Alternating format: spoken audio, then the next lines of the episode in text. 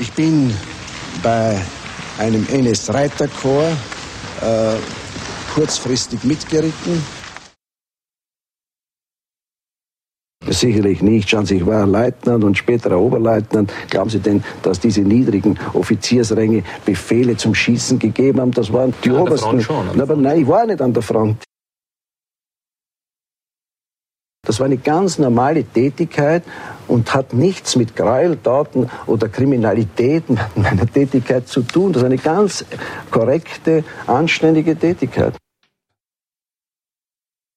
Ich habe im Krieg nichts anderes getan als Hunderttausende Österreicher auch, nämlich meine Pflicht als Soldat erfüllt. Das sagte Dr. Kurt Waldheim in einem Interview am 9. März 1986. Der österreichische Bundespräsident Waldheim hatte in seiner Autobiografie die Zeit als Wehrmachtssoldat ausgeblendet, und Waldheim stand für eine österreichische Grundhaltung. Die ehemaligen Soldaten des Dritten Reiches wollten ihre Verantwortung nicht einsehen, und sie wollten vergessen. Das offizielle Österreich übernahm erstmals Verantwortung über seine Geschichte. 1988 im Gedenkjahr, 50 Jahre nach dem Anschluss an das Dritte Reich, sollte die Opferthese fallen. Maßgeblich daran beteiligt war die Historikerkommission, eingesetzt im Zuge der Waldheim-Affäre. Die Historikerkommission konnte nachweisen, dass Waldheim keine unmittelbaren Verbrechen begangen hatte, wohl aber beteiligt war und davon wusste. Die Zeit des Abstreitens war vorbei. Es gibt den schönen Aussatz von Tony Judd, The past is another country, die Vergangenheit ist ein anderes, auch ein fremdes Land.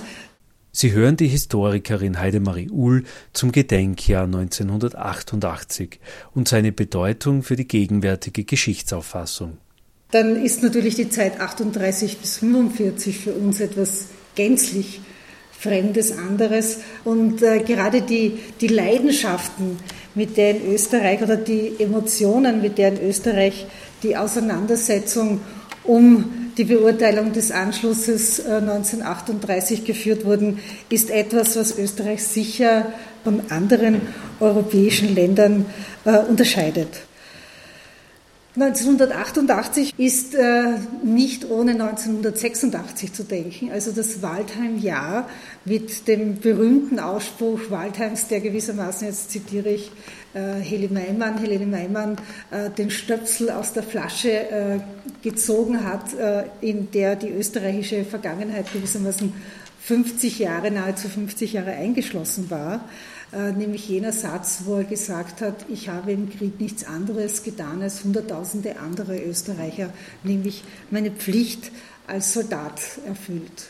Damit war die Opferthese oder jedenfalls damit war ihr der erste ganz entscheidende Stoß versetzt, denn damit ist gewissermaßen die Grundlage auf der sich äh, Österreich seit 1945 bewegt hat. Äh, diese Grundlage wurde damit gewissermaßen entlegitimiert. 1988, 50 Jahre nach 1938, bot gewissermaßen den, den Rahmen, den geeigneten Anlass, um nach dieser vollkommenen Unklarheit, wo eigentlich das offizielle Österreich, die äh, politischen Parteien, äh, das äh, gesellschaftliche, gewissermaßen die gesellschaftlichen äh, Gruppen, die hier an diesen Verhandlungen um das Geschichtsbild teilnehmen, wo eigentlich sich das offizielle Österreich positioniert. Und diese Neupositionierung war 1988 gewissermaßen möglich. Das fast alle Gruppen in unterschiedlichen Städten von unterschiedlichen Größenordnungen äh, hier versucht haben, mit Ausstellungen, mit Veranstaltungen, äh, mit äh, Gedenkakten, mit Denkmalerrichtungen, so etwas wie ein, ein sichtbares Zeichen zu setzen, wie man in diesen Verhandlungen, man könnte auch sagen, in diesen Kämpfen um das Geschichtsbild steht, äh, Konflikten, die ähm, nicht nur diese, äh, den Kontext für die Zerstörung der Säule von Hans Hacke in Graz äh, gewissermaßen die, den Hintergrund dafür bilden, sondern auch andere Konflikte, von denen wir noch sprechen werden.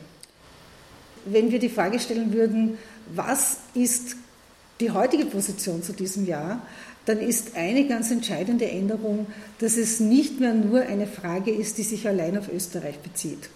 Äh, den Anstoß dafür, äh, nämlich für eine gesamteuropäische Sichtweise auf die jeweils gewissermaßen belasteten, dramatischen Jahre in der nationalen Geschichte, einen ersten Anstoß dazu hat äh, der schon erwähnte Tony Chad gegeben, nämlich mit dem Aufsatz 1992 The Past is Another Country, Myth and Memory in Post-War Europe.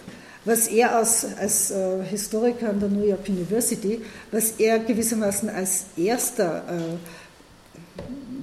versucht hat oder was er als erster entwickelt hat, äh, ist ein Blick, der die Frage stellt, gibt es jenseits der je nationalen Erfahrungsgeschichte und der nationalen Interpretation des Ortes äh, der NS-Herrschaft oder äh, der gewissermaßen äh, der NS-Einflussnahme auf die eigene Geschichte, gibt es so etwas wie ein gemeinsames Narrativ dieser unterschiedlichen nationalen Erzählungen. Und was er äh, konstatiert hat, seine These, die, äh, glaube ich, auch sehr nachvollziehbar ist, äh, ist, er spricht von europäischen Nachkriegsmythen. Also jedes Land hat seinen eigenen Erklärungsrahmen entwickelt und diese unterschiedlichen europäischen Nachkriegsmythen haben so etwas wie ein gemeinsames Narrativ. Und sie beginnen auch, und da ist Österreich gewissermaßen kein Einzelfall, sie beginnen alle am Ende der 80er Jahre gewissermaßen an gesellschaftlicher Legitimität zu verlieren und auch an wissenschaftlicher Legitimität zu verlieren. Und wenn wir von Österreich 1988 sprechen, äh, dann hat man das damals als quasi komplett äh, interne Diskussion wahrgenommen. Aber wenn wir heute den Blick darauf richten, dann sehen wir, dass in Deutschland 1986 der Historikerstreit stattgefunden hat, äh, dass in Frankreich 1987 die Debatte um das Buch des Historikers Henri Rousseau, das Vichy-Syndrom, stattgefunden hat, wo es um die Frage einer französischen Mitschuld an den Verfolgungen und der Deportation äh, der Juden ging. Was sind nun diese gemeinsamen Muster? Und Sie werden die österreichische Opferthese dann darin sehr gut wiederfinden. Und ich werde dann noch auf das Bild eingehen. Das gemeinsame Muster besteht im Grunde genommen aus vier Elementen, die Chad hier identifiziert. Äh, das eine ist, dass die Unschuld des eigenen Volkes postuliert wird. Also, äh, dass die eigene Bevölkerung war einem Aggressor von außen, das wäre das zweite Motiv, dass es ein Terror, ein Gewaltregime, das von außen kam, war und dass dieses Volk nun brutal unterdrückt hat. Und Sie sehen hier gewissermaßen als Illustration das beste und vielleicht auch das einzige Motiv, das die Opferthese sehr gut illustriert. Sie haben auch hier äh, gleich die, die Erklärung. 11. März 1938, Österreich erstes Opfer des Nationalsozialismus. Sie kennen wahrscheinlich auch äh, den, die, die, Quelle oder das Dokument, das dahinter steht, äh, die Unabhängigkeitserklärung vom 27. April 1945, die sich wiederum auf die Moskauer Deklaration bezieht, wo eben konstatiert wird, äh, dass Österreich gewissermaßen und hier unter, wörtlicher, unter wörtlichem Zitat der Moskauer Deklaration das erste freie Land war, das der hitlerischen Aggression zum Opfer gefallen ist. Und der Anschluss im März 1938 wird darin, ich zitiere wieder aus der Unabhängigkeitserklärung des Jahres 1945, als militärische, kriegsmäßige Besetzung definiert, die dem hilflos gewordenen Volke Österreichs aufgezwungen worden ist. Also dieses hier das Volk, dort der Aggressor von außen, das ist gewissermaßen eines der gemeinsamen Muster, was auch, äh, äh, was auch diese Nachkriegsmythen kennzeichnet, ist, dass der historische Bezugspunkt, der historische Identifikationspunkt ist der Widerstand gegen diesen Aggressor, entweder aus politischen Motiven oder aus nationalen Motiven. Das ist so quasi die Basis des jeweils neuen Staates. Auch in Österreich war das kurzfristig der Fall, aber nicht sehr lange. Gemeinsam ist Ihnen auch, äh, dass Sie die Schuldfrage auf Deutschland projizieren. Und Sie sehen hier den preußischen Militarismus, der das österreichische, das kleine Land Österreich gewissermaßen zertritt. Ich nehme an, einige von Ihnen wissen, wo dieses Bild zu finden ist. Äh, es ist nicht in Österreich, es ist das Eingangsszenario der österreichischen, Gedenk, äh, der österreichischen Gedenkausstellung im Nationalmuseum Auschwitz-Birkenau. Und heute, wenn Sie dorthin gehen, würden Sie eine, einen Banner davor finden, dass sich das heutige Österreich nicht mehr mit diesem Geschichtsbild identifiziert. Ich zeige Ihnen noch ein paar andere Fotos, die diese Opferthese illustrieren. Äh, die Ausstellung aus dem Jahr 1946, äh, niemals vergessen, antifaschistische Ausstellung. Auch hier sehen Sie die Fratze des deutschen Faschismus. Faschismus ist tot über dem Stephansdom, also verantwortlich äh, für die Kriegszerstörungen, für den Krieg sind die Deutschen, ist der Nationalsozialismus, ist Hitler. Und dieser Ausschnitt ist, sind quasi die vier Bilder, die in einem sehr populären, äh, in einer sehr, sehr populären illustrierten Geschichte Österreichs äh, den Anschluss illustrieren. Und Sie sehen auch hier, das ist ein bestimmtes Genre von Bildern und Sie sehen natürlich auch gleich, welche Bilder hier fehlen, nämlich die, die Sie heute alle vor Augen haben und die wir dann auch noch sehen werden. Aber das ist kein Zufall. Die alte Ausstellung des Dokumentationsarchivs des österreichischen Widerstandes, die 2005 komplett umgestaltet wurde. Äh, diese alte Ausstellung hat zum Thema Anschluss genau solche Bilder gezeigt. Also das waren quasi die Bilder, die im öffentlichen Kommunikationsraum präsent waren. Natürlich haben sie andere Bilder schon gefunden, aber das waren dann eher zeithistorische Spezialpublikationen, aber nichts vom Heldenplatz, zum Beispiel in Schulbüchern, in Ausstellungen und so weiter. Das war wirklich erst 1988 der Fall. Und du hast die Ausstellung hier im Stadt, Grazer Stadtmuseum erwähnt und äh, da wurden wirklich zum ersten Mal die, die, uns heute alle bekannten Fotos, allen bekannten Fotos gezeigt.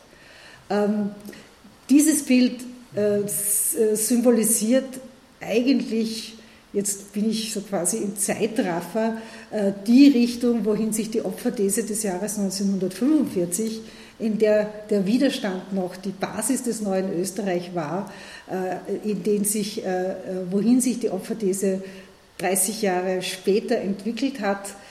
Sie sehen den brennenden Stephansdom als Symbol Österreichs im Nationalsozialismus also hier wird eigentlich, nachdem der Widerstand nicht mehr konsensfähig war, schon relativ rasch nach Kriegsende mit Kalten Krieg, mit Reintegration der ehemaligen Nationalsozialisten äh, wird, und übrigens dieses Bild äh, befand sich auch im äh, Mittelschulgeschichtslehrbuch, das äh, ich noch verwendet habe in den Zeitenbildern als einziges Bild über Österreich 38 bis 45. Also die Botschaft ist ganz klar, eigentlich ist das katholische Österreich Opfer und es ist nicht in dem Sinn Opfer des Nationalsozialismus, sondern eigentlich Opfer des Krieges gegen den Nationalsozialismus. Und das war genau diese äh, Doppelbödigkeit äh, der Opferthese, dass es in der Populartradition jenseits dieses ganz schmalen offiziellen Schicht der Außendarstellung und so weiter, äh, dass die eigentliche Opfererzählung jene war, dass wir Opfer des Krieges wurden, und zwar Opfer des Krieges gegen den Nationalsozialismus. Und alle Kriegerdenkmäler zeigen das ja sehr deutlich. 1988 markiert in Österreich äh, das Zerbrechen der Nachkriegsmythen oder zumindest den Beginn und die Neuverhandlung des Geschichtsbildes. Was nun gestellt wurde, war die Frage nach kollektiver nationaler Schuld gewissermaßen, nach der Verantwortung für das, was 38 bis 45 geschehen war. Aber auch das ist gewissermaßen etwas, worin sich Österreich nicht prinzipiell von anderen Ländern unterscheidet. Auch in anderen europäischen Ländern beginnt in dieser Zeit sich die Perspektive zu verändern und zwar von der Nation. Und man könnte mit Fug und Recht, und das äh, tut auch äh, tun auch Wissenschaftler wie Gerhard Potz, auf den ich noch eingehen werde, äh, sagen, wenn wir nur auf die Nation schauen, dann hat die Opferthese auf dieser Ebene nach wie vor ihre Gültigkeit. Aber wohin sich der Blick jetzt richtet, und wie gesagt, nicht nur in Österreich, ist von der Nation zur Gesellschaft. Und dann ist es natürlich klar, dass kein Staat, kein äh, Regime ohne gesellschaftliche Beteiligung funktionieren kann. Und das ist das gibt dann den Anstoß, sich mit der eigenen Geschichte, das heißt auch mit der Geschichte der eigenen Institution zum Beispiel, etwa die Universität Graz im Nationalsozialismus, auch das war ein Projekt des Jahres 1988, auseinanderzusetzen. Und wenn wir jetzt den Schritt in die Gegenwart tun, dann sehen wir, dass es heute fast, ähm, ich sage jetzt mal salopp, zum guten Ton gehört, sich mit diesen Jahren auseinanderzusetzen. Äh, die Akademie der Wissenschaften hat das heuer getan, die Philharmoniker auch äh, mehr oder minder freiwillig, äh, aber auch andere Institutionen wie die Universität Wien haben oder andere Akademien der Wissenschaften in Deutschland, sogar die Bundesforste und, und Betriebe haben mit Historikern diese Zeit aufzuarbeiten versucht. Und diese Frage von kollektiver nationaler Schuld, ich zitiere nur Ella Sabakan, ist etwas, was auch in globaler, äh, in, im globalen Kontext äh, so etwas wie eine Voraussetzung für eine neue Form der Kommunikation zwischen Nationen war, die durch eine, könnte man sagen, äh, durch ein historisches Unrecht in einer negativen Form verknüpft waren. Also eine neue internationale Moral der Anerkennung des negativen Erbes. Sie sehen, Österreich war nicht so viel anders als andere Länder, war eigentlich im europäischen Mainstream. Äh, was Österreich von anderen Ländern unterscheidet, ist auf jeden Fall die Emotionalisierung dieser, äh, dieses Konfliktes in den Jahren 86 bis 88. Und diese Emotionalisierung hat sicher ihre Wurzel in, in der Konstellation der Waldheim-Debatte. Äh, diese Konstellation war ein Präsidentschaftswahlkampf, noch dazu in zwei Phasen mit einer Stichwahl für oder gegen eine Person. Ja, und das war schon mal ein ganz wesentlicher Emotionalisierungsfaktor, der in anderen Ländern nicht der Fall war. Ich habe den Historikerstreit erwähnt, ich habe Frankreich erwähnt.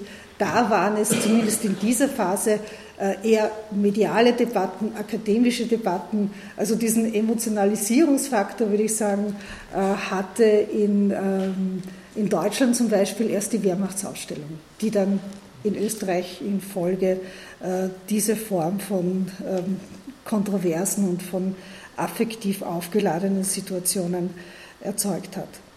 Auch in Österreich war das Jahr 1988 der Anlass von offiziellster Ebene mit Staatsakten, mit einer ausgerufenen Schweigeminute am 11. März 1988, mit Ausstellungen. Graz wurde erwähnt, in Wien gab es eine große Ausstellung, äh, Wien 1938. Helmut Konrad hat äh, daran auch mitgearbeitet.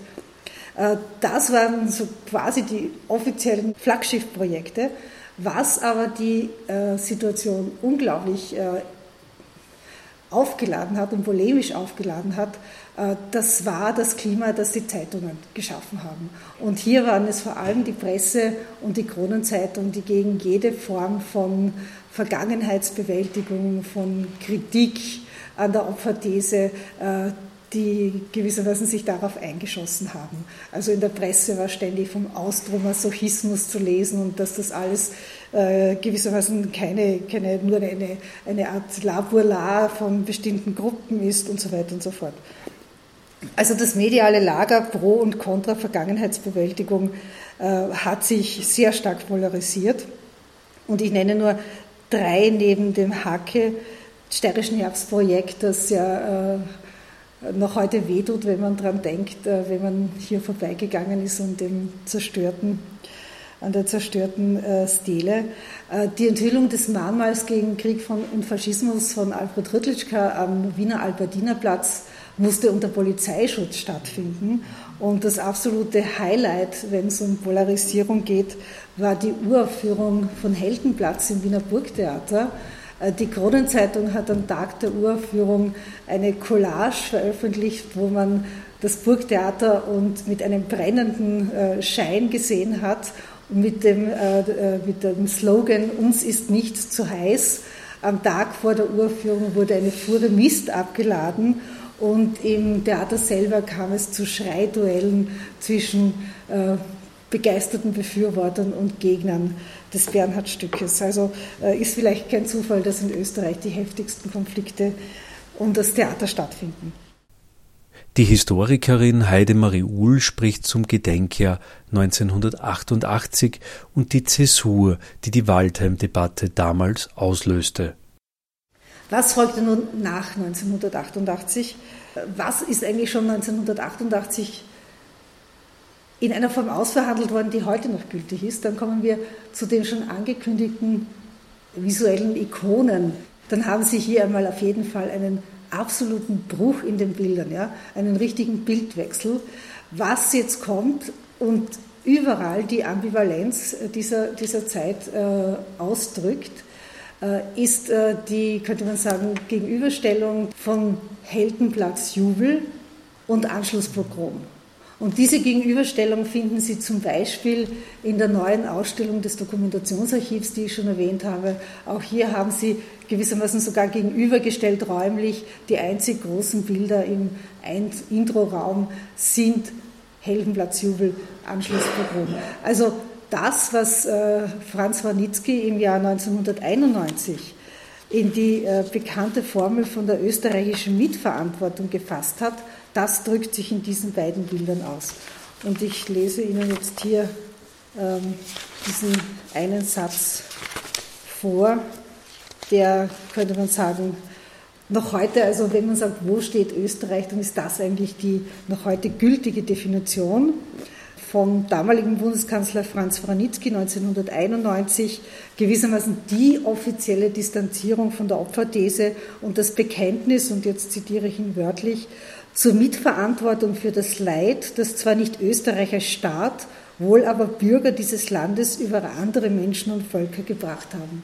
Also hier haben wir wieder die Trennung von es gab keinen Staat Österreich. Das war ja immer das Argument der Jahre nach 1945, auch wenn es um die Entschädigung für Opfer gegangen ist, zu sagen, es gab keinen Staat und wo kein Staat, da keine Verantwortung. Und das ist gewissermaßen die Formulierung zu sagen, es gab eine Mitverantwortung der Österreicherinnen und Österreicher. Geschichtspolitisch, wie gesagt, ist es äh, die Wranitzky-Mitverantwortungsthese oder von Wranitzky formulierte. Hinzugefügt hat äh, Bundespräsident äh, Fischer in der heurigen Gedenkveranstaltung noch auch einen Terminus, der gewissermaßen in die Geschichte des Gedächtnisses eingehen wird, wenn er von 11. März als einem Tag der Schande gesprochen hat. Und wissenschaftlich würde ich sagen, dass das, was Gerhard Botz im Jahr 1988 ähm, als, auch als Formel geprägt hat, äh, dass das noch heute die Erklärungs- oder die Erklärungsformel jenseits der Opferthese ist, möchte ich Ihnen auch nur ganz kurz vorlesen, wenn Sie erlauben, wo er sich auch gewissermaßen argumentativ von jeder einseitigen Sichtweise, wie er das sagt, die nur auf die außenpolitische und äh, diplomatiegeschichtliche Ebene blickt, äh, diesen Blick äh, bezeichnet er als einseitig, unhistorisch und apologetisch im Sinne der Opferthese. Und dann kommt der entscheidende Satz.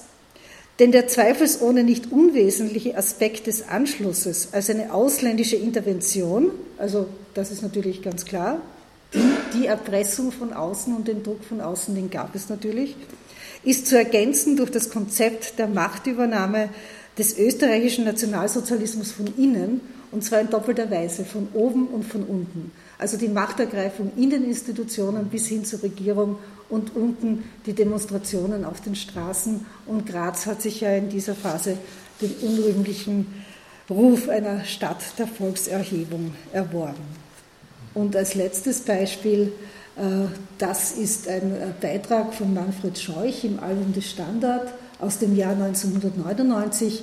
Und das äh, Interessante an diesem Text, der auch Vorspiel zum Holocaust heißt, ist, dass gerade die Ausschreitungen gegen die jüdische Bevölkerung in Wien im März 1938, die ja keineswegs von oben befohlen waren, wie es dann in der Pogromnacht der Fall ist, dass diese Ausschreitung als wesentlicher, könnte man sagen, Radikalisierungsschritt äh, in der Verfolgungspolitik gesehen werden. Also Scheuch schreibt hier, drehte die Spirale der hitlerischen Judenpolitik von der Separation zum offenen Terror weiter. Was sind nun die Entwicklungen nach 1988? Ich habe das schon auf politischer Ebene, auf wissenschaftlicher Ebene. Wir haben die neuen Bildsymbole für die österreichische Mitverantwortung einerseits durch die begeisterte Zustimmung zum Anschluss, andererseits durch äh, das Anschlusspogrom. Äh, die, ähm, ich denke, ich habe hier drei Entwicklungstendenzen und eine Frage, die noch offen ist.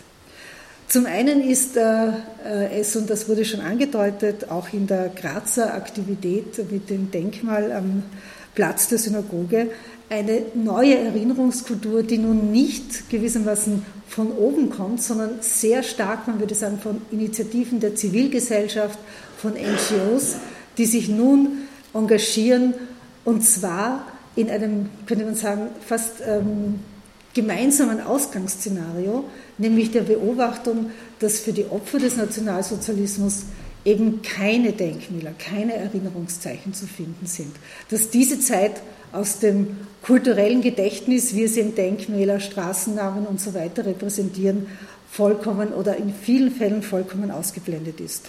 Ich denke, auch Clio hat äh, seine Anfänge auch in so einer Konstellation zu sagen, es gibt nichts, äh, was sich mit den Opfern des Nationalsozialismus beschäftigt. Äh, es gibt keine äh, wie immer geartete Anerkennung dieser Opfer. Und diese, diese Beobachtung, die erst in dieser Phase Ende der 80er Jahre, also mit Waldheim, mit dem Gedenkjahr 1938, 88, diese Perspektive, die sich erst eröffnet äh, auf die eigene lokale Konstellation, äh, die auch beobachtet, dass die einzigen Erinnerungszeichen im Lokalen in den meisten Fällen Kriegerdenkmäler sind, die äh, an die Gefallenen der Wehrmacht erinnern und die Opfer, die eben diese Anerkennung hier verzeichnet zu sein, nicht finden. Hier beginnt nun ein, könnte man sagen, nachholender Prozess auf der einen Seite, dass in vielen kleineren Gemeinden erstmals Opfer des politischen Widerstandes gewürdigt wurden, äh, die in der kalten Kriegssituation der Nachkriegszeit praktisch keine Chance hatten auf öffentliche Würdigung. Vor allem aber sind es neue Opfergruppen, die nun, und das ist fast wie ein Kanon, der sich entwickelt, wo Initiativen versuchen, sie in das kulturelle Gedächtnis im Sinne von äh, Denkmälern, Straßennamen, Gedenktafeln und so weiter einzubringen. Also das sind auf der einen Seite äh, Jüdinnen und Juden, Roma und Sinti, Opfer der Euthanasie, Homosexuelle und in den letzten Jahren äh, die Opfer der Militärjustiz. Und Sie wissen, dass es jetzt gerade die Initiative gibt, ein Denkmal in Wien am Ballhausplatz zu errichten. Das ist jetzt gewissermaßen ein, ein Schlussstein oder ganz äh, erfolgreiche Intervention einer sehr engagierten Gruppe. Aber es gibt natürlich auch die großen staatstragenden Projekte wie das Berliner Holocaust-Denkmal, das auch ein, ein, eine Initiative der 90er Jahre war. Also auch Deutschland und Österreich sind nicht so ganz verschieden. Äh, das im Jahr 2005 gewissermaßen fertiggestellt war äh, das österreichische Holocaust-Denkmal im Jahr 2000. Im Jahr 2000 wurde auch die neue Grazer Synagoge übergeben. Also es geht darum, in dieser neuen Erinnerungskultur, getragen von einer Generation of Memory, wie es Jay Winter bezeichnet hat, äh, sichtbare Zeichen zu setzen, um bislang ausgeblendete Opfergruppen zu würdigen. Es gibt einen äh, staatlichen Gedenktag. Auch hier ist Österreich zwar ein Jahr später als Deutschland, äh, aber doch äh, hat äh, sich entschlossen, einen Gedenktag gegen Gewalt und Rassismus im Gedenken an die Opfer des Nationalsozialismus einzurichten. Also wie gesagt, Deutschland 1996 mit dem 27. Jänner, dem Tag der Befreiung von Auschwitz. In Österreich ich weiß nicht, äh, ich, ich denke, es stimmt, äh, wurde kolportiert, dass es darauf angekommen ist, nicht den gleichen Tag wie Deutschland zu haben. Und deswegen ist es der 5. Mai, der Tag äh, der Befreiung von Mauthausen. Übrigens, dieses Jahr wird um diese Zeit die neue Ausstellung in der Gedenkstätte Mauthausen eröffnet. Und auch das ist eine Tendenz, dass auch in den KZ-Gedenkstätten, die zum Teil ja schon in der Nachkriegszeit errichtet wurden. Mauthausen 1948 äh, in Deutschland, in der BRD, in der damaligen DDR, auch in der Nachkriegszeit, beziehungsweise mit einigen Verzögerungen, dass auch die Darstellungen, die Narrative in diesen Gedenkstätten nicht mehr funktionieren. Und jede Gedenkstätte im deutschsprachigen Raum und auch darüber hinaus wurde in den letzten zehn Jahren radikal umgestaltet und Mauthausen ist jetzt eigentlich die allerletzte. Was natürlich einen Vorteil hat, man kann von den anderen lernen, aber es ist symptomatisch und jetzt beginnt auch die Umgestaltung, also auch in französischen Gedenkstätten, neue wurden errichtet, aber auch in den polnischen Gedenkstätten beginnt jetzt eine komplette Neugestaltung. Also auch die Widerstandserzählungen, auch die alten Erzählungen äh, über den Widerstand, äh, über die Verbrechen des Nationalsozialismus haben nicht mehr diese Bindekraft und äh, müssen einer neuen Generation neu erzählt werden, auf eine ganz andere Weise. Also jenseits von Pathetik äh, hin zu den äh, individuellen Geschichten, zu der Strukturgeschichte und so weiter. Also in Mauthausen kann man sich das dann anschauen. Eine weitere Antriebskraft dieser Generation of Memory ist der Kampf gegen die braunen Flecken, gegen Straßennamen, äh, gegen Denkmäler mit bedenklichen Symbolen. Ein Beispiel, um das, äh, wo das auch wirklich durchexerziert wurde in den letzten Jahren, äh, ist der Ulrichsberg, wo ja die höchst problematische Konstellation jedes Jahr bei den Ulrichsberg-Feiern der Fall war, dass sich hier ehemalige Wehrmachtssoldaten, auch SS-Soldaten, auch Rechtsextreme aus vielen europäischen Ländern äh, getroffen haben, und zwar mit Unterstützung des österreichischen Bundesheeres. Nicht nur gewissermaßen Support mit Transport äh, auf den Ulrichsberg, sondern auch äh, mit finanzieller Beteiligung. Und im Jahr 2009 hat Verteidigungsminister Darabosch diese Unterstützung gecancelt. Und die dritte Entwicklungstendenz, die Sie auch sicher alle selbst beobachten können oder beobachten konnten, äh, ist die Wiederentdeckung der historischen Orte. Also nicht nur der großen Gedenkstätten, die es schon gab, sondern unter Anführungszeichen äh, Nebenlager, wenn ich etwa an äh, Massaker von Todesmärschen, Zwangsarbeiterlager und so weiter.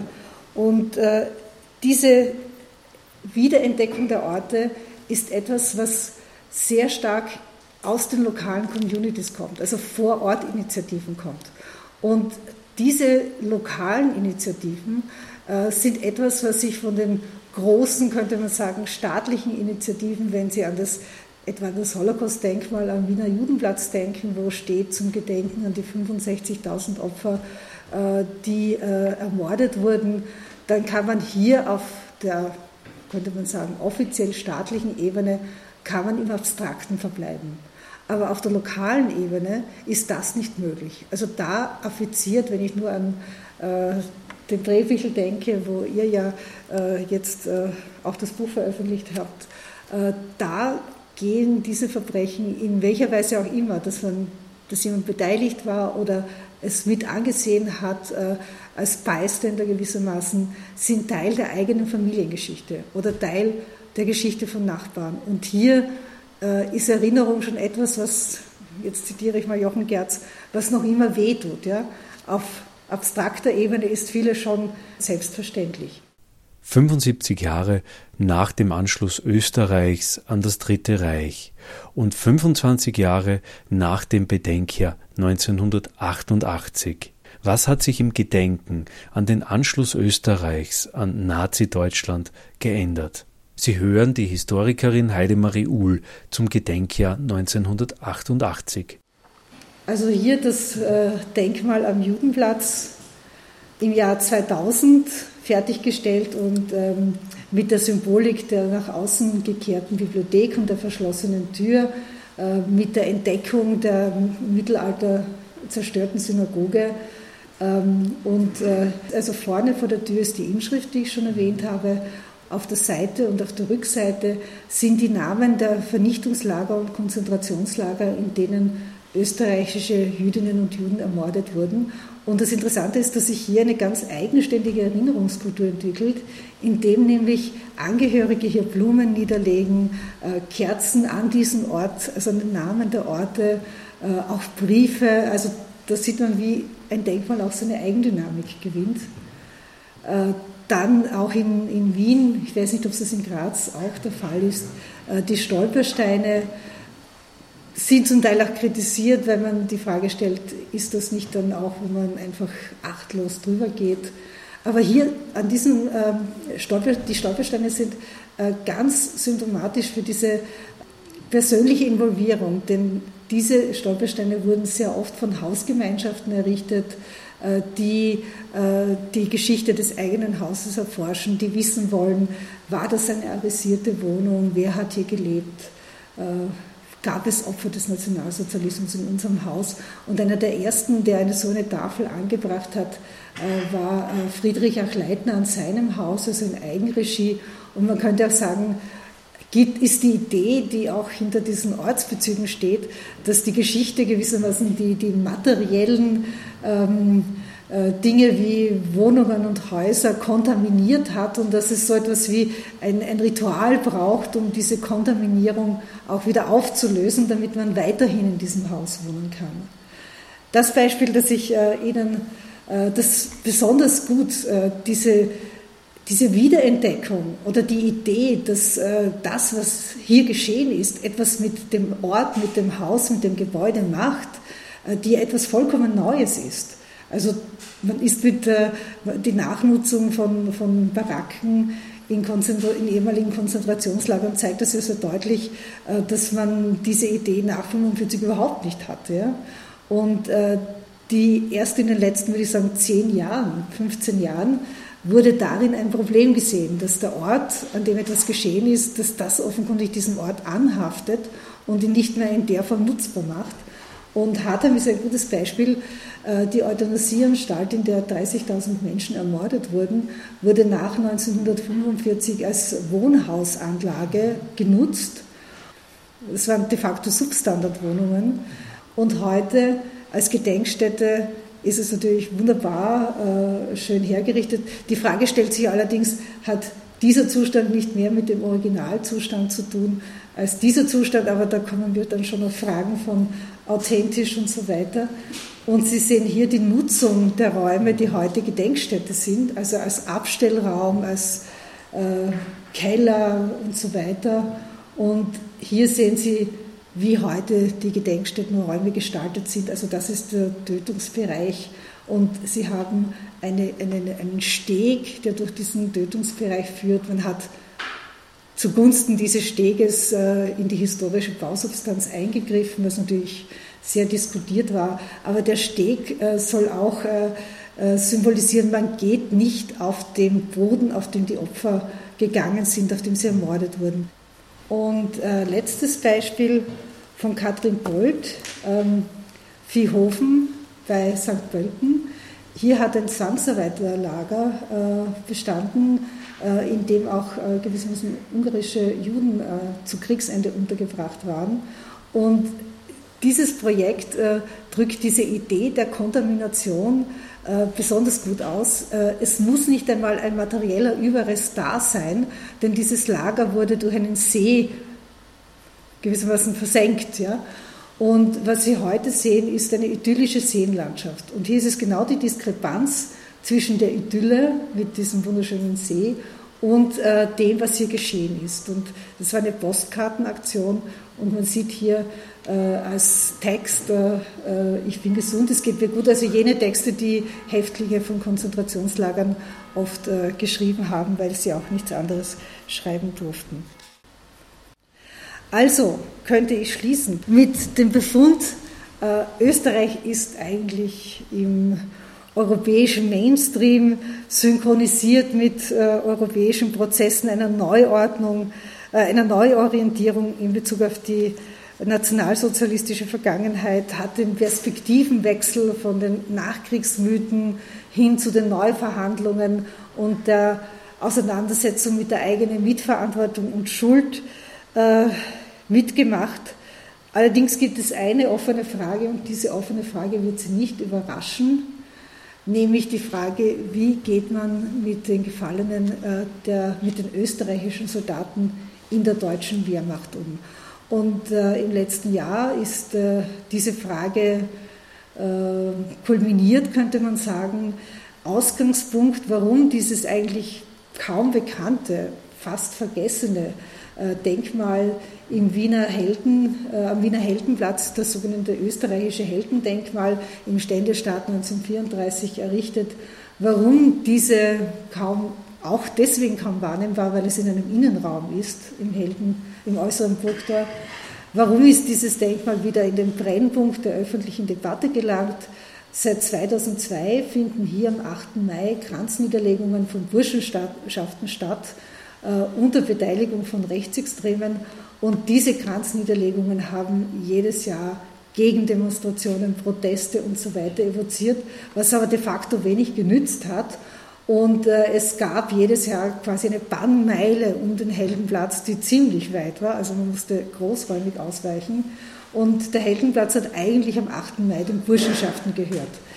Äh, Im Jahr 2011 hat Ariel Musikant, äh, der damalige Präsident, heutige Ehrenpräsident der Kultusgemeinde, in einem genialen Schachzug diese Bannmeile Heldenplatz aufgebrochen, indem er nämlich beantragt hat, auch am 8. Mai einen Kranz für die Opfer des Nationalsozialismus im Weiheraum für den Widerstand, der auf der anderen Torflügelseite äh, ist. Auch das ist, also das Heldendenkmal mit seinen beiden Flügeln ist wirklich das Sinnbild dieser doppelten österreichischen Geschichtserzählung. Auf der einen Seite der österreichische Widerstand, auf der anderen die Soldaten des Ersten und dann auch des Zweiten Weltkriegs. Äh, daraus ist so quasi fest auf der einen Seite äh, Burschenschaftler Kranzniederlegung auf der anderen Seite geworden. Äh, Im Jahr 2012 wurde das dann auch noch mit einer größeren Veranstaltung als Tag der Befreiung gefeiert. Heuer wird es ein großes Fest geben und es findet keine Kranzliederlegung der Burschenschaften mehr statt. Im vorigen Jahr hat äh, Verteidigungsminister Darabosch äh, gewissermaßen den Auftrag gegeben, Gerüchten nachzugehen, dass es in diesem toten Krieger eine Nazi-Botschaft gebe von Wilhelm Frass, dem Bildhauer, der ihn gestaltet hat. Diese ganze äh, ähm, Anhebung und die Öffnung der Skulptur wurde von einer Kamera in Echtzeit gefilmt, damit es nur ja keine Gerüchte geben könnte, hier wäre irgendetwas manipuliert worden, äh, entweder man hätte was entfernt oder was reingelegt. Und hier ist dann das äh, besagte Objekt, diese Kapsel, diese Metallkapsel äh, mit den Briefen. Ich mache jetzt äh, äh, hier Schluss, denn eigentlich ist das äh, die offene Frage, um die es in den nächsten Jahren gehen wird. Also wie kann man in einer Weise, die äh, sowohl den heutigen ähm, Blick auf die Vergangenheit als auch den ähm, zwischen Täter und Opfer oszillierenden äh, Schicksal äh, der Wehrmachtssoldaten gerecht werden. Und die Antwort darauf ähm, werden wir hoffentlich in irgendeiner Weise zumindest diskutieren. Ob wir sie finden werden, weiß ich nicht, denn äh, wenn ich so richtig sehe, ist auch in der Bundesrepublik Deutschland darauf noch nicht wirklich eine Antwort gefunden worden. Sie hörten den Vortrag der Historikerin Heidemarie Uhl zur Gedenkkultur und dem historischen Gedächtnis Österreichs an seine historische Verantwortung in der Zeit des Nationalsozialismus. Eine Veranstaltung des historischen Vereins CLIO, Verein für Geschichts- und Bildungsarbeit.